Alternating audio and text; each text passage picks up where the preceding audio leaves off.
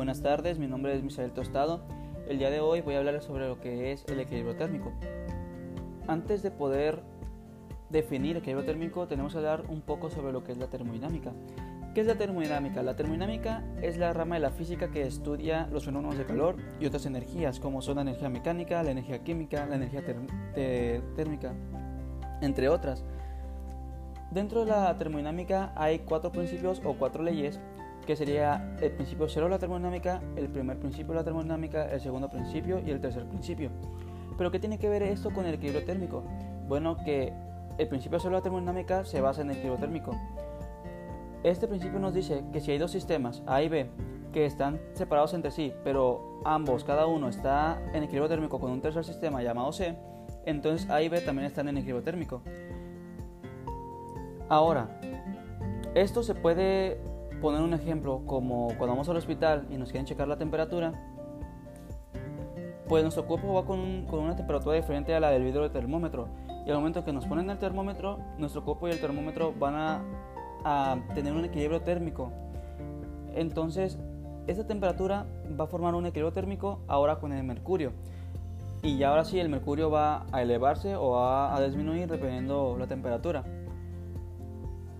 También es muy importante la transferencia de calor, ya que no hay equilibrio térmico sin transferencia de calor. Existen tres métodos para transferir el calor de un cuerpo a otro, que sería la conducción, la convección y la radiación. La conducción es, el, es la transferencia de calor por contacto directo de un sólido que está conectado a una fuente de energía o fuente de calor, la cual provoca que sus partículas vibren y se calienten y que esta energía que produce la quiera compartir con otras moléculas alrededor. La convección sería la transferencia de calor de un objeto o cuerpo que sea portador de calor hacia un líquido. Siempre va a ser un líquido. Y este líquido lo que pasa es que su parte, la parte de abajo va a expandir su, densidad.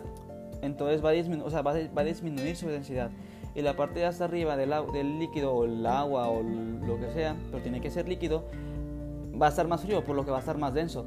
Pero esta, esta parte densa del líquido va a irse hacia los lados, luego hacia abajo y luego va a volver hacia arriba, haciendo como un ciclo y haciendo que se caliente el agua.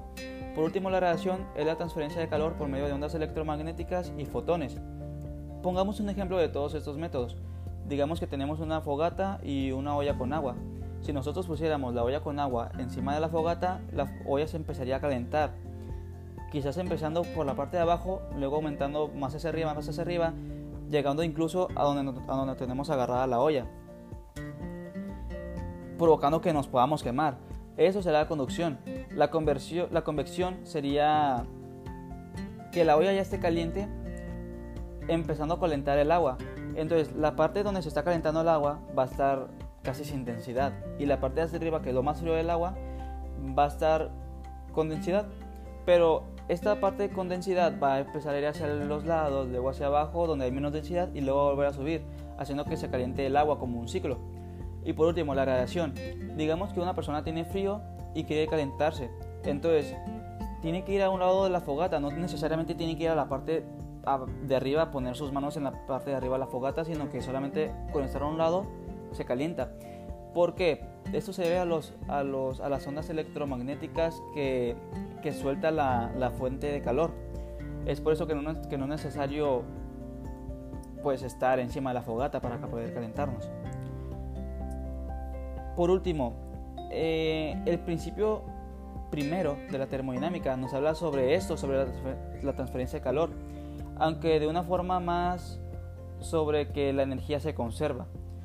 En este principio se podría decir la típica frase de la energía no se crea ni se destruye, solo se transforma, porque este principio nos dice que si realizas un trabajo en un sistema, o en cambio si un sistema intercambia calor a otro, la energía interna de ese sistema va a cambiar. ¿Por qué? Porque trabajo es igual a calor y calor es igual a trabajo, es lo mismo. Si nosotros estuviéramos corriendo, nuestras partículas o nuestra energía interna se empezará a mover mucho más rápido por lo que provocaría más calor o más energía térmica, como se puede decir también. ¿Y qué es lo que pasa cuando nosotros nos detenemos a descansar o algo así? Ahí nuestras partículas o nuestra energía interna dejaría de moverse tan rápido y provocaría que haya menos flujo de, calor y menos producción de energía. Eso de lo que nos habla el primer principio de la termodinámica sobre es la ley de la conservación de la energía. Y ahora, por último, ahora sí, ¿qué es el equilibrio térmico?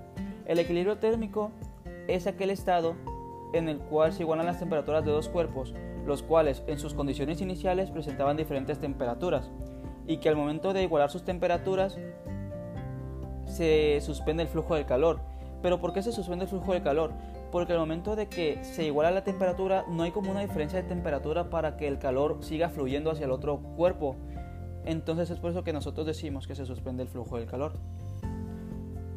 Por último, el equilibrio térmico fue pronunciado gracias a el científico Ralph H. Flower, debido a que él había tenido él había escuchado ideas acerca de este tal equilibrio gracias al, científico Maxwell.